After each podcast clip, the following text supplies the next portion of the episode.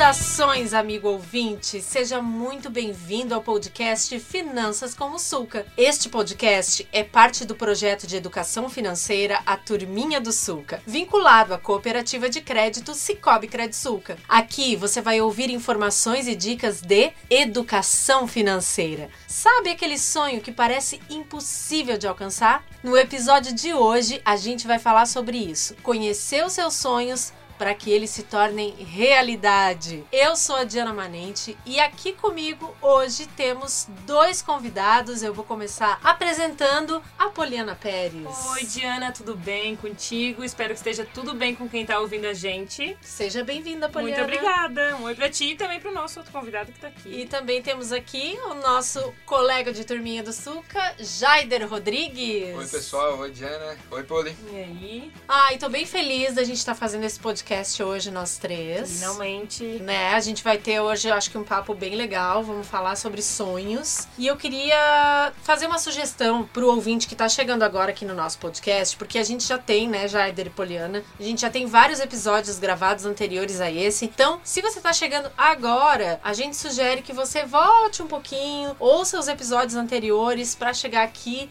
entendendo um pouquinho mais do que é esse papo de educação financeira, né? Vai ficar mais fácil também para entender alguns conceitos que a gente Exatamente. vai tratar aqui.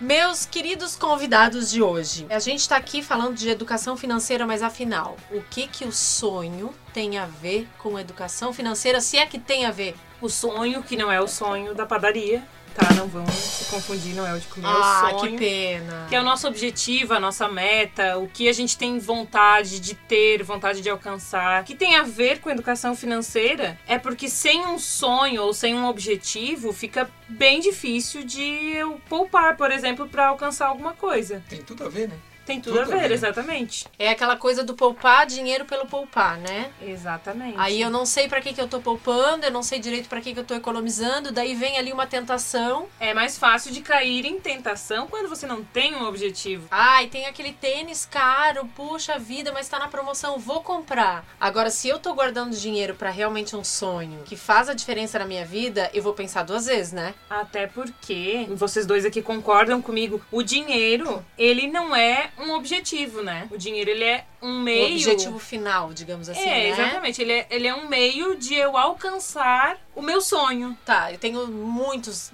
Posso chamar de desejos também, sonhos, pode, desejos, né? Pode. Eu tenho muitos desejos, por Pode. exemplo, eu tenho o desejo de comprar um sonho de recheado de doce de leite, Aham. até de ter uma casa linda na praia, Sim. por exemplo. Primeiramente, tu coloca tudo no papel. Tuas metas, teus sonhos, do jeito que você quiser chamar, né? Não É, importa. pode chamar de João. João. Vários Joões. Gente, olha só. Eu vou primeiramente colocar os sonhos no papel, Isso. certo? Aí depois que eu coloquei esses sonhos no papel, a sugestão, na verdade, eu acho é que a gente coloque o preço desses sonhos, certo? É. Bom, a gente pode começar separando nossos sonhos, né? A gente pode separar ele em três tipos: os sonhos de curto prazo, os sonhos de médio prazo e os de longo prazo. Por que curto prazo? No caso, com o seu orçamento financeiro, você vai conseguir realizar esse sonho até um ano. Sem comprometer o, a, a, A tua vida, a tua vida normal, as tuas assim. despesas Exatamente. gerais, né? Pagar conta de luz, As Ah, suas é. necessidades, no caso, né? Isso. E o sonho de médio prazo? de médio prazo vai de 1 a 5 anos. No caso, uma, um mochilão na Europa, ou um notebook, uma moto, Sonhos de médio prazo. dependendo do seu Dependendo da um moto. carro. Se for uma Harley Davidson, é um sonho de longo prazo.